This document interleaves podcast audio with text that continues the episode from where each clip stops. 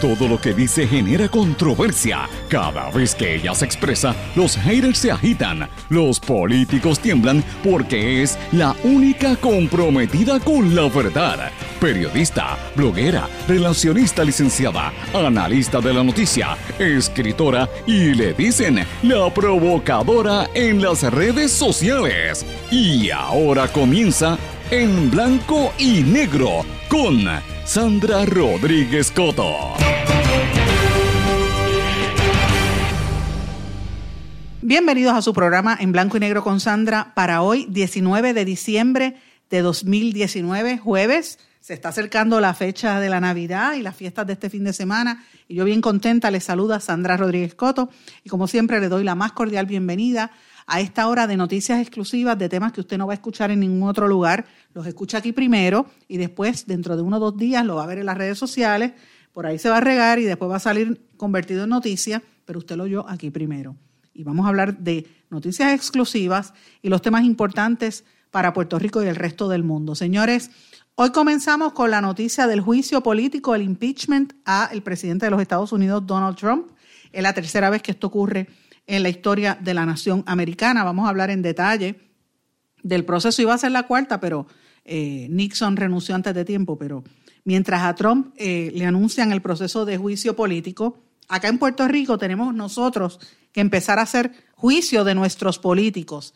Y tengo que revelar que hay una serie de jefes de agencia que ya están empezando a hacer política y están obligando a los empleados, y más que obligar, amenazando a los empleados a que tienen que hacer campaña y que no pueden hablar de los opositores o de lo contrario los van a votar. En específicamente, esto es la pugna interna que hay en el PNP entre el bando de Wanda Vázquez y el bando de, de Pierluisi, que ya están teniendo luchas internas. Voy a dar el detalle, usted tiene que estar atento a lo que vamos a decir aquí.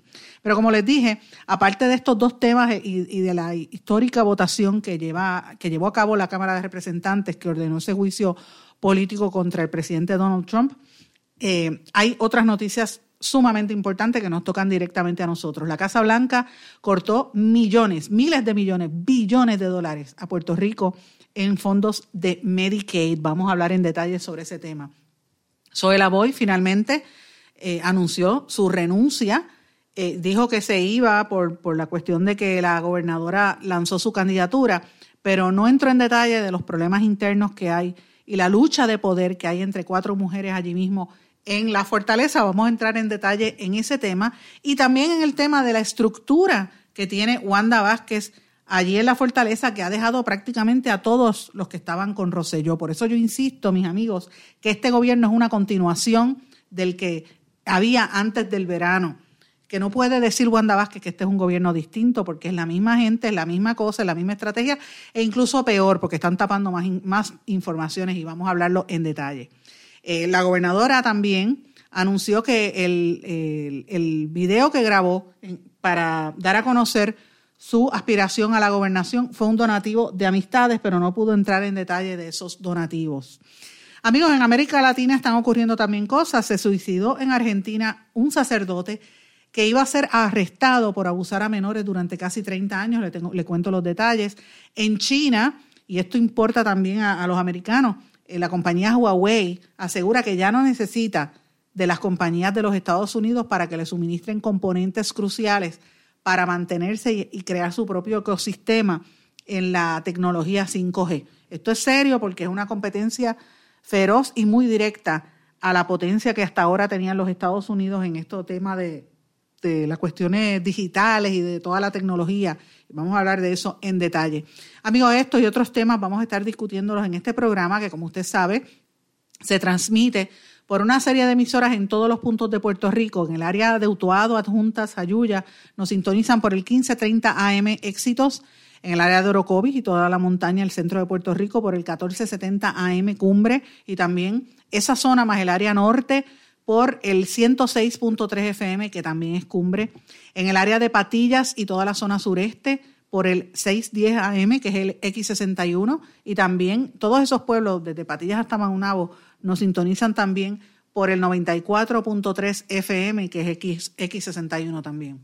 Mis amigos en el área de Fajardo, toda la zona este y noreste del país, las islas municipios de Vieques y Culebra y las Islas Vírgenes, nos sintonizan a través de WMDD el 1480 AM. Y en el área, eh, obviamente en el área oeste, norte y toda la zona metropolitana, a través de la cadena WIAC, en el área oeste, desde WYAC 930 AM, WISA desde el área norte y WIAC 740 desde San Juan. Todas esas emisoras tienen sus plataformas digitales, sus páginas en las redes sociales y sus servicios de streaming que pueden escuchar el programa por ahí o también a través de nuestro podcast que está disponible y ahí lo guardamos todos en blanco y negro con Sandra, lo sintoniza, lo busca en cualquiera de las plataformas Anchor, SoundCloud, etcétera. Eh, amigos, tengo que mencionarles, como siempre les digo, que me escriban a través de las redes sociales, Facebook Sandra Rodríguez Coto, Twitter e Instagram SRC Sandra. En esa dirección de Sandra Rodríguez Coto yo recibo mucha, mucha información y yo sé que hay mucha gente que me está escribiendo que le dé continuidad y seguimiento al tema de la Universidad de Puerto Rico. Y sí, eh, les anticipo que estoy trabajando algo de la Universidad de Puerto Rico porque he recibido grandes cantidades de mensajes de parte de ustedes. Ustedes saben, ustedes recordarán que aquí revelamos el esquema que hay para la designación de quien va a ser el rector nuevo en Humacao. Pues lo mismo está ocurriendo con unas situaciones muy penosas en la UPR de Utuado, en la UPR de Carolina y particularmente en la UPR de Calley, que es un escándalo de grandes proporciones. Hay gente que, que, no tiene ni, ni bachillerato y está dirigiendo programas como si fueran académicos. Así que voy a hablar en detalle de esto una vez corrobore y termine toda la parte de la corroboración de los datos, porque en este espacio nosotros no decimos cosas sin haberlo corroborado antes. Toda la información que usted va a oír en este programa es una información veraz y, bien completa. Por eso usted podrá ser hater, usted podrá estar, eh, a lo mejor yo no, me soporta o no está de acuerdo con lo que yo digo, pero usted sabe que, que aquí se hace un esfuerzo por por lo menos validar la información, no disparamos de la baqueta y no decimos cosas así que son mentiras. Además que no tenemos una agenda contra nadie. Estamos fiscalizando al gobierno, sí, porque se trata de, y, lo digo con toda franqueza, de una administración que, que a mi juicio no ha puesto la atención en donde de verdad se requiere, que es en el pueblo. El pueblo necesita ayuda y necesita enfoque y no lo están haciendo. Aquí hay mucha politiquería. Y hablando de politiquería, pues Soelaboy reveló las razones por, que, por las que renunció a la secretaría, pero no dijo el problema interno, como dije, que había, que había a nivel de fortaleza. Vamos a hablar un poco de esto y tiene que ver con el grupo de los asesores de la gobernadora. Pero más que esto, mis amigos, y esto es un tema que me preocupa muchísimo, que lo he corroborado con varias fuentes y les, les comento que incluso hasta lo hablé con el amigo que ustedes saben que es colaborador y lo hemos entrevistado varias veces en este programa, el licenciado, el abogado Arnaldo Almodóvar, que también había escuchado esta información. La gran cantidad, el, número de jefes de agencia que están al garete, mis amigos, están eh, obligando a sus ayudantes y a su equipo cercano y, por ahí para abajo al resto de los empleados a que empiecen a hacer campañas y, pasquinar y hacer cosas a favor de Wanda Vázquez. Y al que cojan hablando mal de Wanda Vázquez o hablando a favor de Pedro Pierluisi, y me refiero a los empleados que son estadistas, los empiezan a amenazar de que los van a destituir o que los van a votar. Señores, esto fue lo que pasó específicamente en el Departamento de Salud y ustedes saben que hemos estado investigando al secretario Rafael Rodríguez.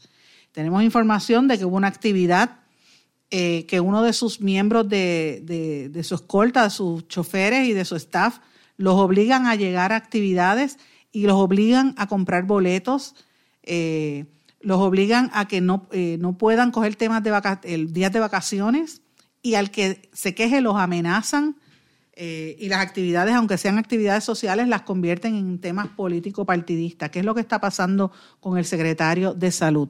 secretario de Salud, usted sabe que está bajo fuego y está bajo observación de un monitor federal por el mal manejo de fondos en el Departamento de Salud. Por eso el juez El Pil hace tres semanas lo obligó a que usted devuelva entre 35 y 40 millones de dólares que le quitó a los adultos con discapacidad intelectual y usted sabe que en este espacio revelamos que usted contrató y, bueno, debo decir, pagó con fondos de WIC y con fondos de Medicaid por 200 ponchadores de oficina, según la evidencia testifical que tenemos y documental, documentos que tenemos. Eh, y usted compró esos, esos ponchadores y después de comprarlos a los dos meses fue que hizo el contrato, lo cual es ilegal porque también está manejando fondos federales. ¿Qué es lo que está pasando en el Departamento de Salud? ¿Qué es lo que está pasando en el Departamento de Salud? Los empleados están molestos, los empleados están dando a conocer esta información en salud, en AMSCA, en el mismo ACES. Y estoy pendiente a lo que está ocurriendo en ACES. Tengo información que viene por ahí. Basta de estar amenazando y de implementando un régimen de terror entre los empleados. Voy a dar información si esto continúa, porque me están llamando los empleados de, de esa dependencia y sé que por ahí vienen noticias mis amigos. Pero esto es bien, bien serio. Eh, hoy una noticia también que me parece que es importante, la, la quiero mencionar brevemente, es el tema de, lo, de las peleas de gallos. Ayer la gobernadora firmó la, la, ley diciendo que podrían ser legales en Puerto Rico, pero la, real, la realidad es que a pesar de que la hayan firmado, honestamente, la, ley federal establece que esto es ilegal. Y esto es una situación, eh, los, los galleros se exponen a incluso a multas y hasta años de cárcel si los cogen, eh, ¿verdad? Con esto, con, en peleas de gallos, tan siquiera asistiendo a peleas de gallos. Y esto es una situación bien terrible porque eh, parece mentira. Estados Unidos, por un lado, nos recorta dinero de, de, Medicaid. El, el, presidente Trump, que lo dice y lo vamos a hablar hoy en detalle, recortan el dinero porque no creen en la manera en que manejamos los fondos aquí, las agencias de gobierno, pero también establecen como si fuera una dictadura, porque eh, ellos se meten en los territorios y mandan. Incluso quieren borrar la cultura. Esto lo hicieron en Hawái, esto lo hicieron en Guam, en Samoa.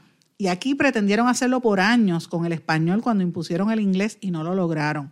Pues ahora, de golpe y porrazo, eliminan la cultura, la, una tradición que, miren, yo no la practico, pero respeto al que lo haga. las peleas de gallos es una tradición puertorriqueña y la quieren eliminar. O sea, ellos se meten también hasta en la cultura puertorriqueña y no le dan alternativa. Esto es una situación sumamente fea lo que está pasando contra los puertorriqueños y yo no sé, a mí me da la impresión de que aquí como que la gente no cae en cuenta de lo que nos están haciendo. Parece mentira, parece mentira. Pero hablando de, la forma en que nos están tratando, tengo que hablar un poco en detalle sobre lo que está haciendo el gobierno de Trump con los fondos de Medicaid. Amigos, en otros temas tengo que hablar de lo que está pasando con los fondos de Medicaid, que aunque la comisionada residente Jennifer González prácticamente toda la semana se pasa anunciando nuevos fondos y nuevos fondos que llegan. La revista Politico, eh, Politico Magazine, está revelando que la Casa Blanca sigue recortándole fondos a Puerto Rico, que le ha recortado miles de millones de dólares en, en beneficios de Medicaid precisamente por la mala administración. Yo me pregunto cómo es posible que el secretario de Salud no lo fiscalicen. En este espacio hemos hecho fiscalización del secretario de Salud, tenemos más información de malos manejos y de y de decisiones dudosas que están ocurriendo en el Departamento de Salud, que en su momento las vamos a dar a conocer. Estamos todavía recopilando data, porque aquí yo no me paro detrás del micrófono sin tener evidencia. Cada vez que yo digo algo es porque tengo la evidencia en mano. Pero hasta ahora lo que hemos recopilado y la información testifical que tenemos de una serie de personas, es evidente que el secretario de Salud tiene que rendir cuentas y aquí lo están protegiendo también.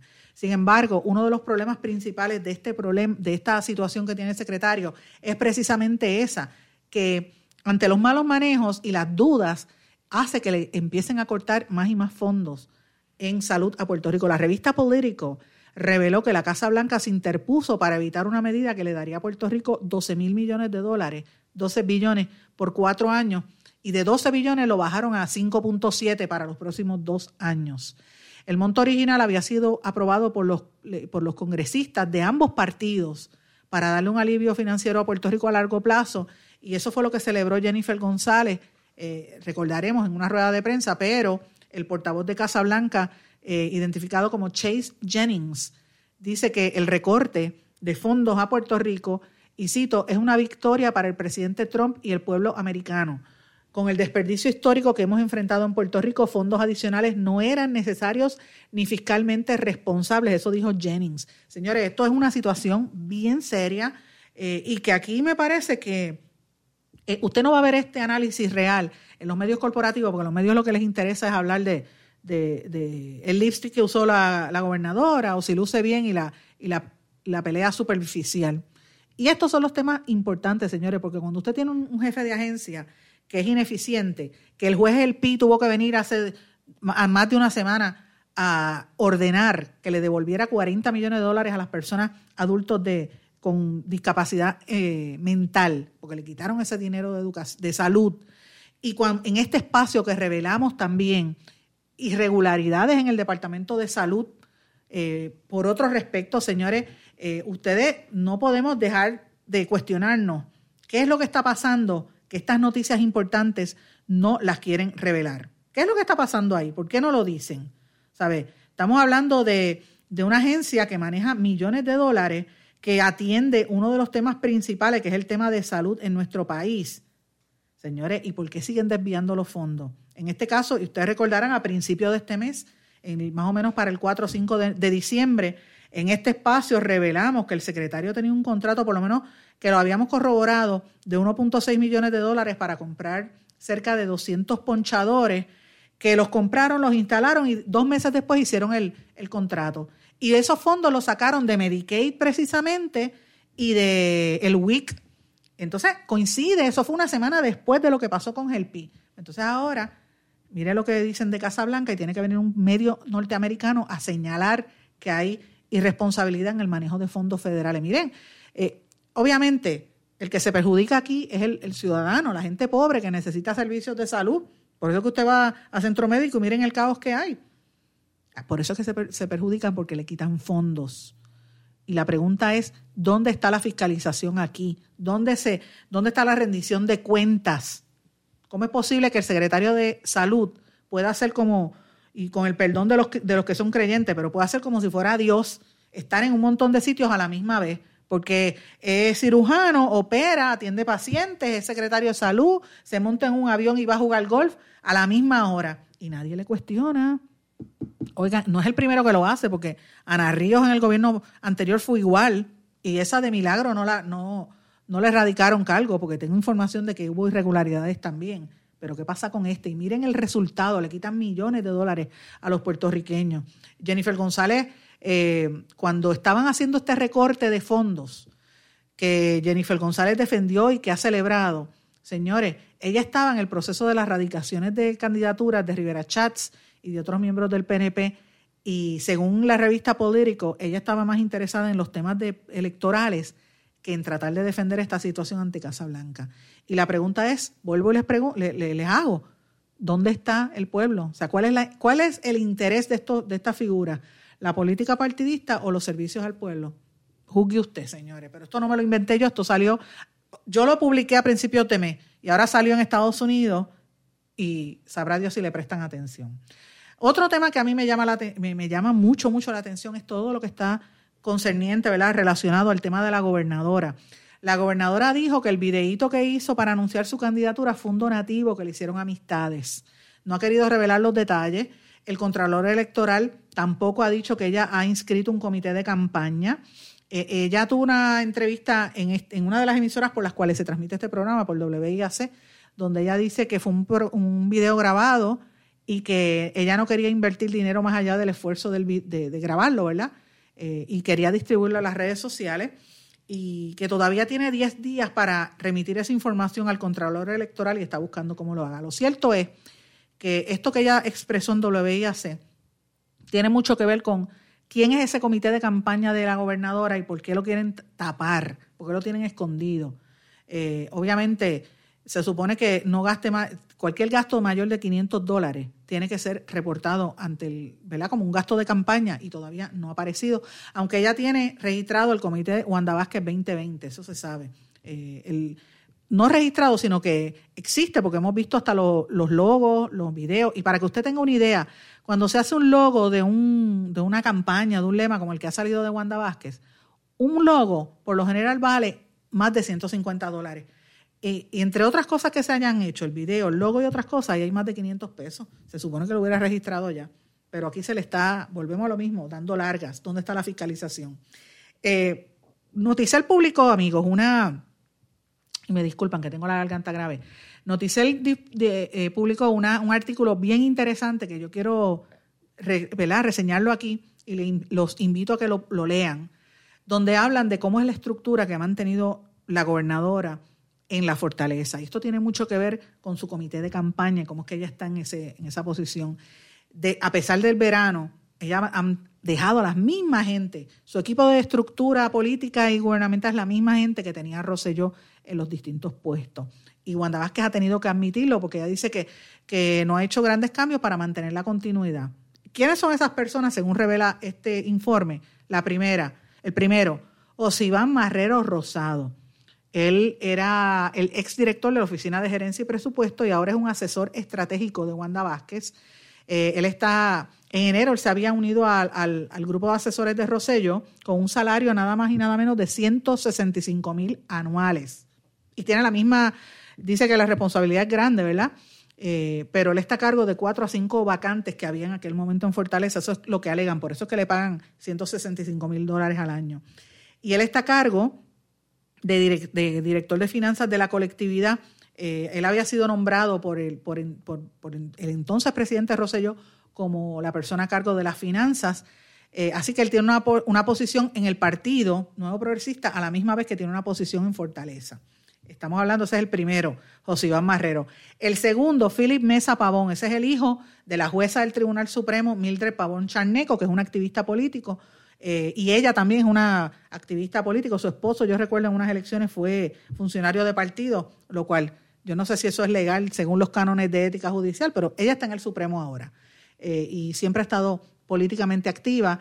Eh, a este hombre, su hijo, Philip Mesa, Rosselló lo había nombrado secretario de Política Pública y trabajó en la Fiscalía Federal y él dirigió la Oficina de Asesores de la Cámara, también había sido asesor de Fortuño y él estaba en la fortaleza primero como asesor y ayudante de Ramón Rosario, pero ahora se quedó eh, y, se, mantiene con Wanda Vázquez. Otro que también mantiene Wanda Vázquez es Omar Negrón, que es el asesor de asuntos municipales que estuvo bajo Fortuño. Otro que también se queda es el, de hecho, este, este Omar Negrón, eh, su hermano Alexis tiene contrato con varias agencias del gobierno a través de la firma Intacto LLC y tanto Negrón como Mesa Pavón renunciaron a principios de mes, pero no se sabe si la renuncia es hasta, efectiva hasta el 31 de diciembre, por lo que entienden que todavía están en Fortaleza. Eh, luego de que eh, Negrón renunció, fue sustituido por Luis Roberto Rivera Cruz, que viene de la Junta de Control Fiscal, eh, y trabajó también con Jennifer González y con Fortuño.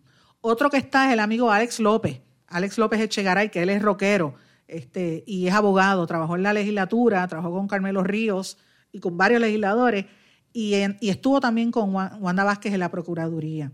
Otra que está también ahí es María Palau, que está, ustedes recordarán, la denunciamos aquí, que ella me amenazó con demandarme ella y su pareja, su esposo Giovanni Ojeda, José Giovanni Ojeda, que habían sido involucrados eh, en el caso de las supuestas irregularidades y de la investigación que Wanda Vázquez no hizo sobre eh, porque el, ex secretario, el, ex, el secretario de Salud y el ex secretario de Asuntos de la Gobernación, Maldonado y Rodríguez, habían dicho que ambos presionaron al entonces jefe de la Junta del Cannabis, pero obviamente ética gubernamental le, les tiró la toalla.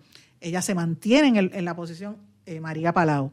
Eh, Wanda Vázquez también mantiene en la posición a Lilian Sánchez Pérez, que había sido eh, secretaria auxiliar de, de gerencia y del Departamento de Justicia eh, y entonces también junto a ella está Migdalia Rivera, que todo el mundo la conoce, la de, la de Relaciones Públicas. Dicen que, que Lilian Sánchez y Migdalia Rivera eh, tienen más cercanía a la gobernadora que la misma Zoela Boy, que ha habido roces ahí en cuanto a ella. Eh, también se habla de Tatiana Cintrón Rivera, que había sido asesora en nombramientos judiciales y ejecutivos, y ella es la esposa del exsecretario del Trabajo, Carlos Saavedra, que fue también asesor de Roselló Nevares, tan pronto dejó el puesto en el Departamento del Trabajo, y el mismo día que dejó de ser secretario, y eh, es más, eh, lo, pusieron como asesor, y el día que Roselló se fue de la gobernación, él eh, supuestamente renunció, pero se fue del gobierno de Roselló, pero metió a su esposa, que es ahora asesora de Wanda Vázquez.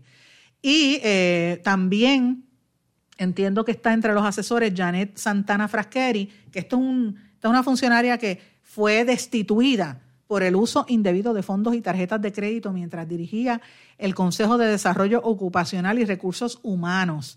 Ella es la, esposa de Esteban Pérez Ubieta, que es uno de los que está en juicio eh, eh, y que enfrenta siete cargos de corrupción eh, cometidos en la Administración de Desarrollo Socioeconómico de la Familia. Y Wanda Vázquez pues, ha dicho que ya no trabaja directo con, con esta señora Janet Santana, pero ella figura como sus asesores. Y por último, el otro asesor que ha dejado del gobierno de Rosselló es a Raymond Cruz, que era el ex ayudante especial de, de Rosselló, que fue el que tuvo que ver con el tema este de las guaguas eh, de Rosselló, y que como dije yo en mi vídeo, según evidencia testificar, que dos días después salió en los periódicos impresa, este señor fue el que, eh, según las fuentes de Fortaleza, convocó a todos los miembros de la avanzada de la campaña de Rosselló a que estuvieran con Wanda Vázquez el día de su nombramiento, de su anuncio como, como candidata a la gobernación. Les planteo toda esta lista de esta historia que sale en Noticel y, les pregunto a ustedes que me están escuchando, ¿no es más de lo mismo? Porque si tú tienes a todos los ayudantes, a todos los asesores, a todos los, incluso hasta los estrategas, ¿no es una continuación de lo mismo? Pregunto yo, porque por un lado tienes a los asesores y por otro lado tienes eh, la protección que le estás dando a Elías Sánchez, a Edwin Miranda y a todos los involucrados con el caso del chat y la negativa a investigar. Hmm. Esto uno suma uno más uno y siempre le va a dar dos. Vamos a una pausa y regresamos enseguida. No se retiren, el análisis y la controversia continúa en breve, en blanco y negro, con Sandra Rodríguez Coto.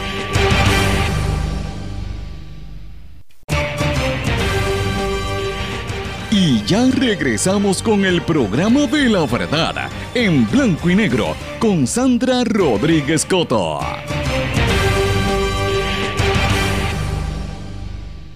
Regresamos en blanco y negro con Sandra, amigos, y tenemos que hablar un poquito de lo que ocurre en los Estados Unidos y el presidente Donald Trump. Escuchemos parte de las declaraciones que han estado repitiendo sobre lo que dijo el presidente Donald Trump sobre su camino a enfrentar un juicio político, un impeachment. My poll numbers, as you know, have gone through the roof. Fundraising for the Republican Party has gone through the roof. We're setting records. We've never, nobody's ever seen anything like it because the people are disgusted. The people are absolutely disgusted. Nobody's ever seen anything like this. And I watched yesterday, I got to see quite a bit of it yesterday, and I watched these Democrats on the committee make fools out of themselves. Absolute fools out of themselves. I think it's a horrible thing to be using the tool of impeachment, which is supposed to be used in an emergency, and it would seem many, many, many years apart.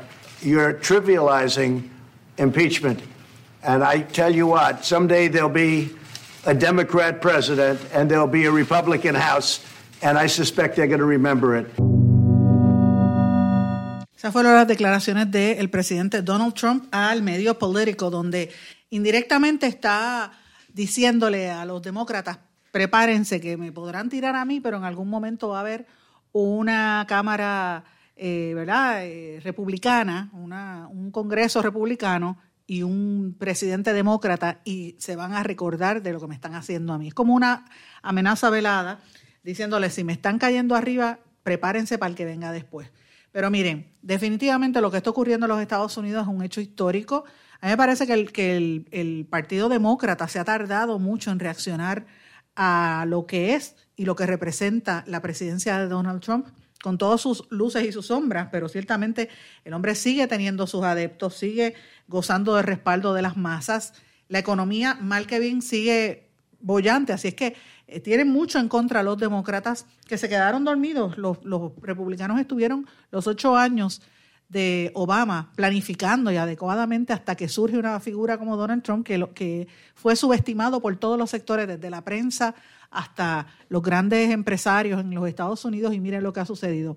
Eh, hay una votación partidista que, como ustedes saben, la Cámara de Representantes, dominada por los demócratas, están, eh, van a radicarle los, eh, los cargos para iniciar la destitución del presidente Donald Trump por abuso de poder y por obstruir la investigación del Congreso sobre las alegadas presiones que él cometió contra Ucrania en busca de beneficios políticos electorales en contra del entonces aspirante y virtual candidato demócrata Hunter. Eh, eh, ¿Cómo se llama? De, Biden. Biden. Hunter es el hijo de Joe Biden. Hunter Biden es el hijo que acaba de tener un bebé también. Así que eh, yo leo tantos nombres que de momento me confundí, pero ciertamente es eso, señores. La, la situación sigue terrible y tenemos que tener presente que la Cámara Baja de los Estados Unidos, que está pidiendo ese juicio político encabezada por Nancy Pelosi son demócratas. En el Senado no lo son. Mientras eso sucedía, eh, todo el día de hoy y ayer han habido una serie de protestas, la gente en las distintas ciudades de los Estados Unidos hablando del tema. Una ciudad bien emblemática, que es Times Square, el área de Times Square, la ciudad de Nueva York. Eh, ah, hubo miles de personas en esa céntrica plaza donde están la mayor parte de los medios de comunicación de la nación americana, con pancartas diciendo que, ¿verdad? protestando en contra del inicio de, este, de esta votación para el juicio político de Trump. Como dije, a Trump se le imputa haber solicitado que el gobierno de Ucrania anunciara investigaciones contra el ex vicepresidente Joseph Biden, su hijo Hunter y la empresa de gas Burisma, bajo la teoría infundada de que en ese país de Europa interfirió en las elecciones de 2016 para favorecer a los demócratas antes de liberar una asistencia militar de casi 400 millones de dólares y otorgarle una reunión en la Casa Blanca al presidente de Ucrania, Vladimir Zelensky. El ex vicepresidente Biden, que también ha sido objeto de críticas por sus tratos hacia las mujeres, una persona bien toquetón y de ese tipo de americano de esa generación, ¿verdad? Que hoy en día pues no es políticamente correcto muchas de las cosas que él hacía o comentaba. Eh, es sin lugar a dudas uno de los potenciales rivales de Trump en las próximas elecciones de 2020 y su hijo Hunter, Hunter Biden, fue parte de los miembros de la junta de directores de Burisma, de esa compañía. Así es que es una situación bastante fuerte. Eh, para poder llevar un juicio político a un presidente de los Estados Unidos, la Cámara Baja tiene que determinar por mayoría simple si el presidente ha cometido traición, soborno u otros delitos graves o menos graves. Pero en el Senado se requieren dos tercias partes de los votos para destituirlo. Y en el caso del Senado, los demócratas necesitarían 20 votos republicanos para poder sacar a Trump de la Casa Blanca. Eh, esta votación se da 21 años después de que la Cámara ordenara un juicio político contra el entonces presidente Bill Clinton, que lo recordamos muy bien los que éramos periodistas de esa época y la gente de esa época también. Eh, eso fue en el 19 de diciembre de 1998, cuando el, el, Congreso, básicamente en votación partidista, le imputó a Bill Clinton perjurio ante un gran jurado y obstrucción a la justicia al mentir sobre la, extra, la relación que tenía, ¿verdad?, con la que fue becaria de la Casa Blanca, Mónica Lewinsky, que posteriormente se convirtió en la primera víctima conocida del, del, bullying cibernético, eh, de múltiples ataques a su persona, y, eso pues trascendió y le afectó, le, marcó la vida a esa muchacha que era muy, eh, tenía una carrera muy, compromete, muy, muy prometedora, vamos a decirlo así, pero se convirtió en amante de Clinton y Clinton lo negó al tener, eh, recordemos aquella época de, del cigarro y él dijo que no tenía relaciones sexuales, pero sí había tenido sexo oral con la joven. Así que una situación muy terrible que de, siempre manchó a la presidencia de Trump y sin lugar a dudas afectó las posibilidades de, eh, de que pues eh, Hillary hubiese sido presidenta. Así que ¿Qué le puedo decir, señores? Estamos en un momento histórico. Yo creo que esto es una, esto se lo tenían guardado los demócratas a los republicanos. Ahí hay algo de celos ahí entre, entre eso también, así que es importante. En aquel momento la Cámara Baja rechazó otros dos cargos que habían contra Clinton, que era una segunda acusación por perjurio por el testimonio realizado en el caso de Paula Jones y otro de abuso de poder. Eh, y yo lo recuerdo muy bien, yo lo he dicho varias veces aquí, que en aquel momento yo era reportera del periódico El Nuevo Día, estábamos cubriendo la histórica visita del Papa Juan Pablo II a Cuba y toda la prensa salió corriendo para Washington cuando surgieron esos escándalos. Eh, y pues fue un caso bien, bien importante.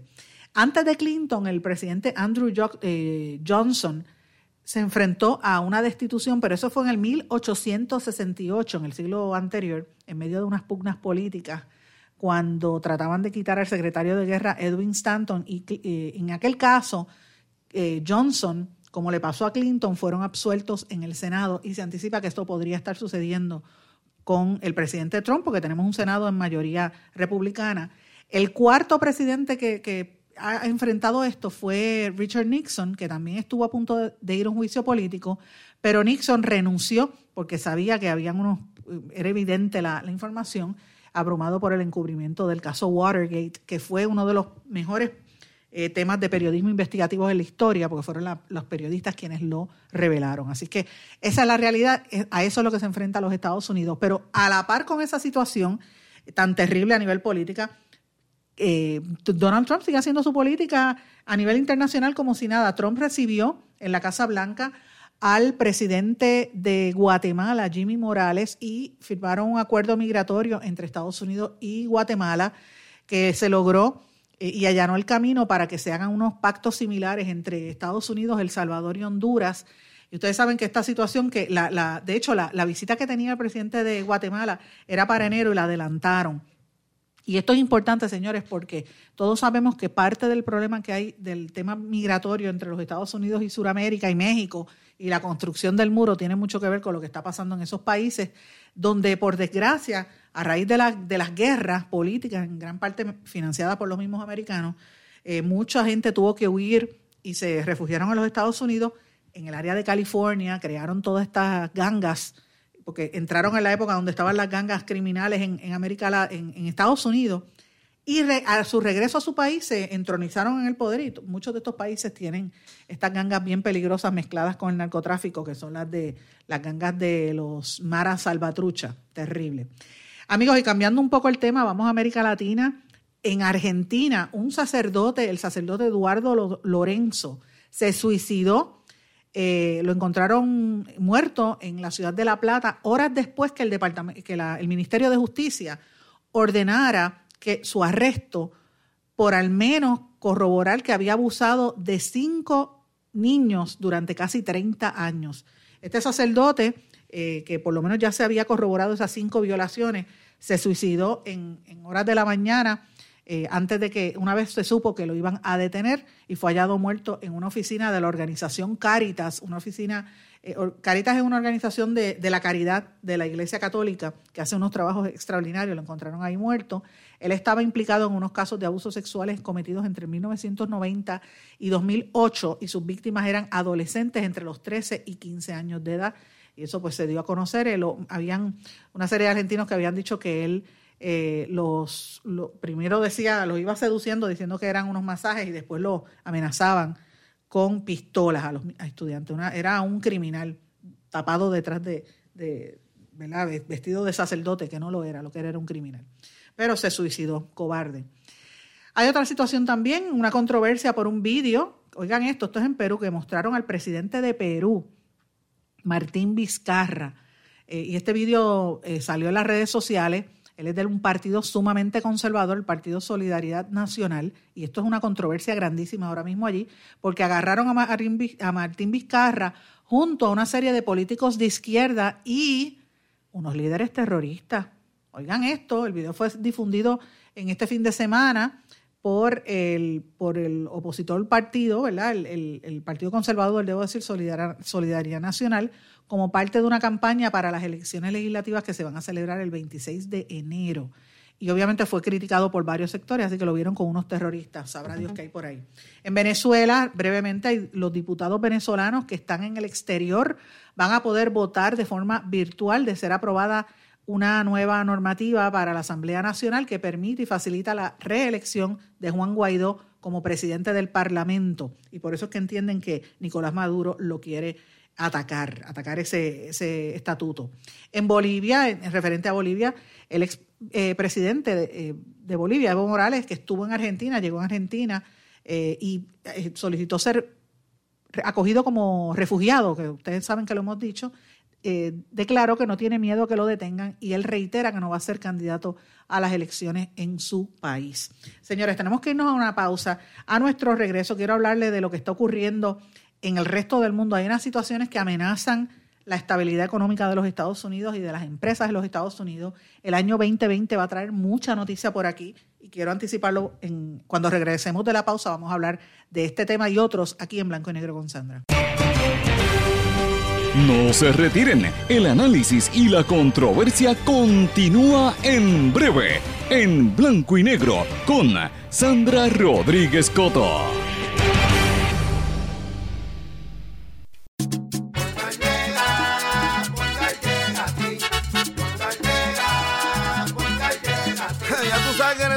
Responden, pero ahora botaron la ola. Porque ya no importa en qué parte de la isla estés. Si tuviste un accidente, mi gente de Poingal le llega a tu casa o trabajo para que no te complique. Con servicio en todas partes de la isla y el mejor servicio al cliente. Por eso y mucho más, yo Piru lo digo, yo quiero Poingal. ¡Duro!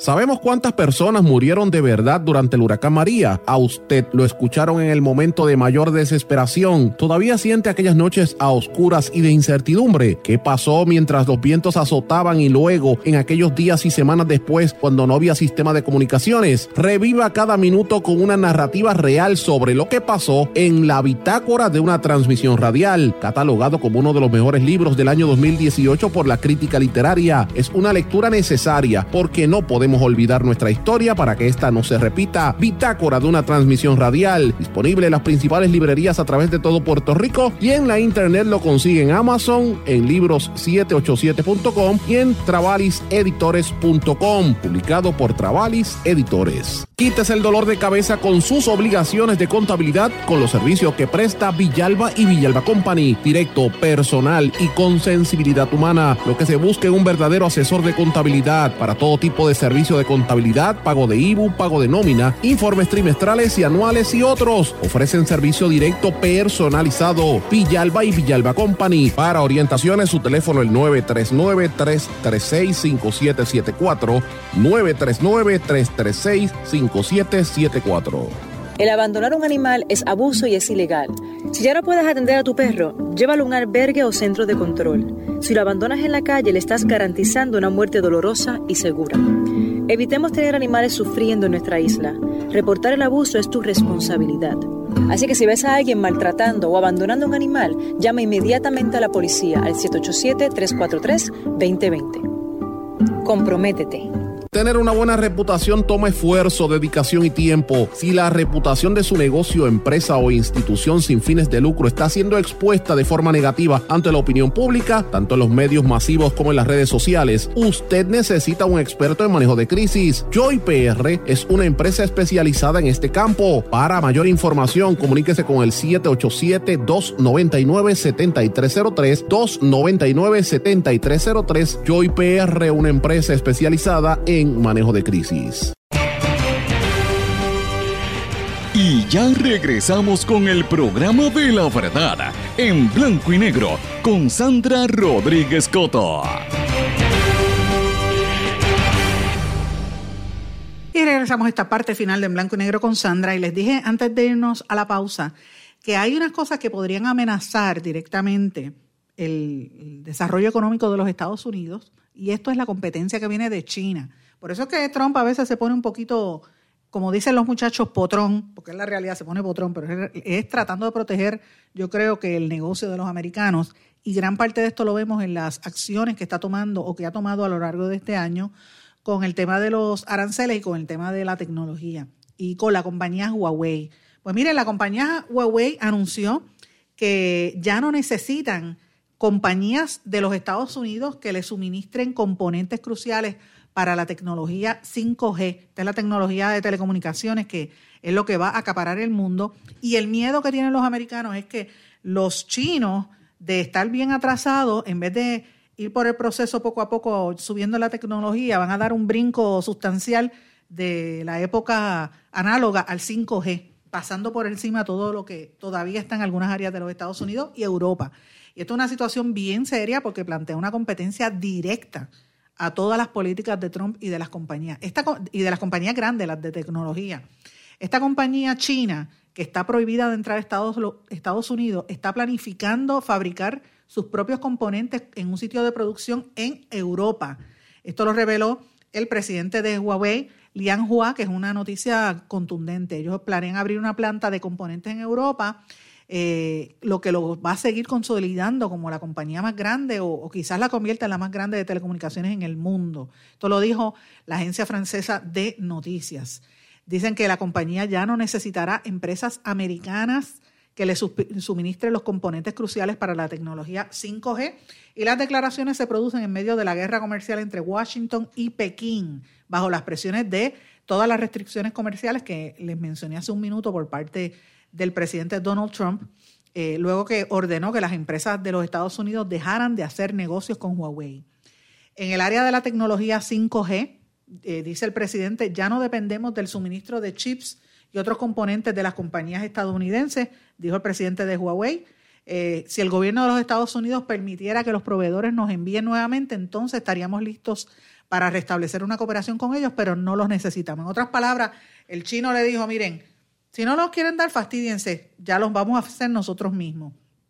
En este momento la compañía china planifica fabricar sus propios componentes posiblemente en Francia. Ellos están realizando un estudio de viabilidad para abrir una o más fábricas en Europa eh, y eh, obviamente pues ustedes saben que el gobierno de los Estados Unidos los ha acusado de que la inteligencia china está utilizando a la empresa Huawei para espiar a otros países y el presidente de Huawei lo está negando. Dice que en los últimos 30 años nunca han sido objeto de una solicitud de ese tipo y que si la solicitarían ellos la iban a rechazar. Eh, y esto pues, ¿qué, le plantea esto? Miren, si Huawei está, si Estados Unidos no quiere que, que, que, que, que espíe lo que hacen otra gente con la tecnología, porque usted sabe que con, no sé si usted sabe, pero para que estén los que no lo sepan, usted puede tener un teléfono celular apagado, mirado boca abajo, y alguien puede estar escuchando la conversación que usted tiene, porque la tecnología está tan disponible y está tan avanzada que pueden estar espiándolo a través de su correo electrónico, a través de las redes sociales, a través del mismo dispositivo, sin usted darse cuenta.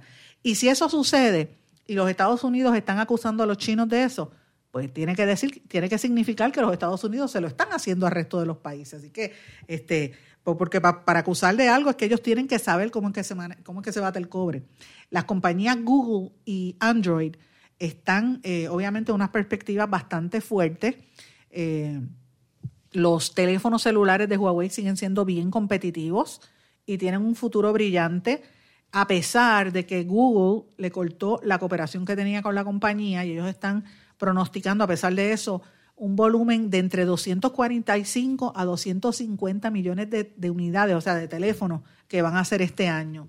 El presidente de Huawei dijo que el mercado de exportación, eh, la compañía tiene prohibido usar GMS, que es el Google Mobile Services, y las aplicaciones asociadas de Google, como Google Maps, el mismo Google, el buscador, todas las que hay, eh, Gmail, Así que ellos están desarrollando su propio sistema que se va a llamar HMS, Huawei Mobile Services, para competir directamente contra Google. Él dice que confía que el sistema, eh, el operativo de, los Huawei va a seguir creciendo, al igual que todo el ecosistema de, de, aplicaciones y todo lo que tienen. Como ustedes saben, le dije, Washington había puesto unas sanciones luego y trabas comerciales luego de, acusar a la compañía de representar una amenaza y de, y de espionar, hacer espionaje contra los Estados Unidos. Ellos todavía le dan algunas licencias, pero eh, obviamente no quieren hacer nada que sea eh, sensible contra el gigante chino. Además de los teléfonos celulares, ellos tienen los modem, que ese es un negocio bastante grande.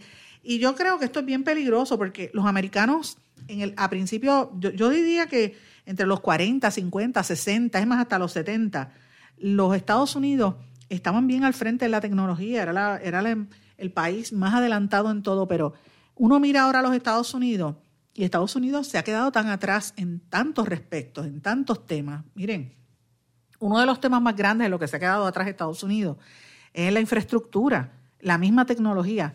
Apple es la compañía más grande y mucha de la tecnología que Apple presenta hace seis meses, un año y hasta dos años, eh, Android, eh, perdón, Samsung, que es una empresa eh, coreana bajo el sistema operativo Android ya los habían, los tenían.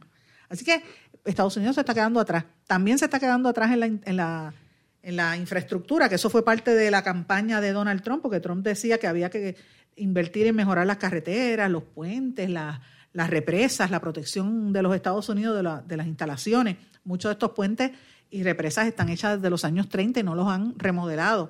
Los trenes, que son viejos, y uno lo compara con los trenes que hay en Europa y en otros países, mira, pues Estados Unidos se está quedando atrás. Y esto es un ejemplo de eso mismo. A veces cuando se hacen esas políticas de cerrar mercados, de cerrarse, perdóneme, a ellos mismos, pues ahí es que usted ve que la economía se empieza a detener y esto pues hay que estar mirándolo porque esto va a tener un impacto en el mercado.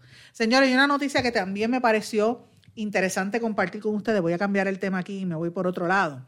Bien interesante. Una foto bien sorprendente que trascendió en el día de hoy. Reconstruyen la apariencia de una mujer de hace 5.700 años. Esto lo dieron a conocer temprano una serie de, de estudiosos en Dinamarca. Supuestamente esta mujer o este, esta Homo sapiens era genéticamente similar a los cazadores recolectores, hunter and gatherers, que vivían en Europa antes de la llegada de los agricultores del Oriente Medio. Y esto se basa en el ADN que extrajeron, que extrajeron perdón, de una goma de alquitrán de abedul, encontrada en un sitio que se llama Siltham, al sur de Dinamarca. Esta goma de alquitrán eh, es como eh, un pedazo de goma que parecía como el chicle, el primer chicle de la historia de la humanidad. Y con esa goma sacaron el ADN y eso permitió reconstruir el aspecto físico y la dieta que comía esa persona que mascaba esa especie de goma hace 5.700 años. Eh, y la revista del Instituto Smithsonian, según el antropólogo danés Hans Schroeder, dijo que es una combinación sorprendente. Después de analizar el material genético, eh, determinaron que era una apariencia poco habitual en Europa durante la mayor parte del periodo posterior. O sea, era una combinación de piel oscura, cabello oscuro y ojos azules. Mira qué cosa increíble. O sea, que era, si uno la ve ahora, en este siglo, en, esta, en, la actualidad, uno pensaría que es una mujer... Eh, una mezcla de, razas, pero acuérdense que estamos hablando de 5.700 años eh, atrás, ¿verdad?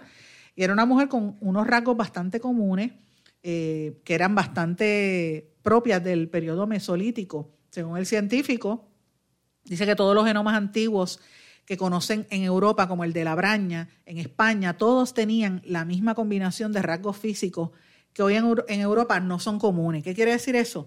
Que los primeros europeos eran de, de tez negra, pero una negra, es una tez negra bien extraña porque no es una tez negra como la de los africanos, es una tez negra eh, diferente, parecida a lo de los, yo diría, se parece un poco a lo de los aborígenes que hay en, actualmente en Australia, es ese tipo de piel, de tez que dicen que tenía.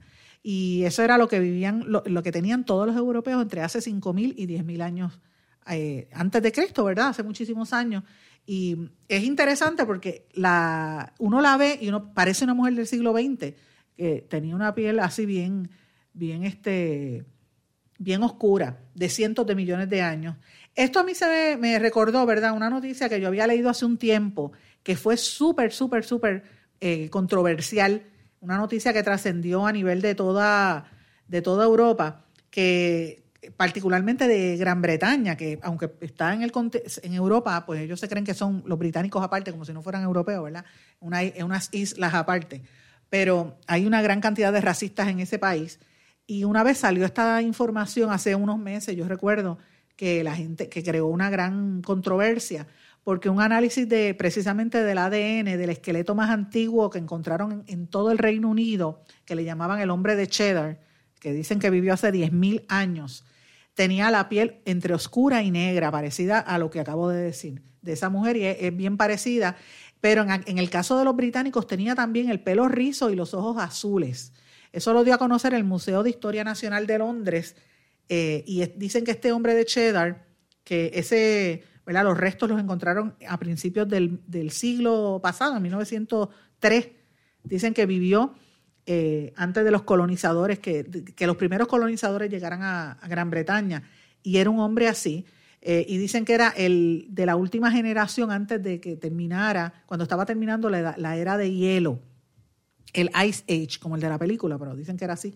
Esto, recuerdo haberlo leído en el periódico The Guardian, que generó muchísima controversia porque los británicos decían que cómo era posible que los, que los británicos originales fueran personas con una tez tan oscura y con los ojos azules. Pues miren, esa noticia que fue hace como un año, de hecho los racistas empezaron a, relajárselo en las redes sociales, pero esa noticia que fue tan comentada, que acaparó todas las redes sociales a, principios del año, ¿verdad?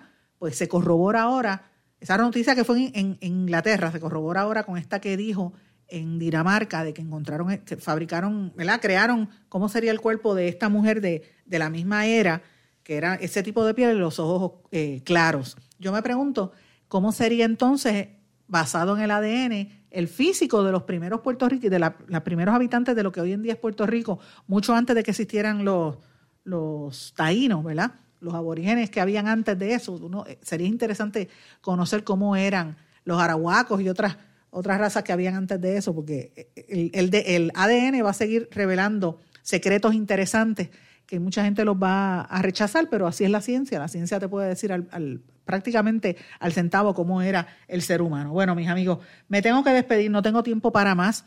No sin antes les deseo que pasen todos muy buenas tardes, como les dije, preparándonos ya para las Navidades, para las fiestas de estos días y, estemos atentos porque va a haber mucha actividad durante este fin de semana. Será hasta mañana. Me despido en blanco y negro con Sandra.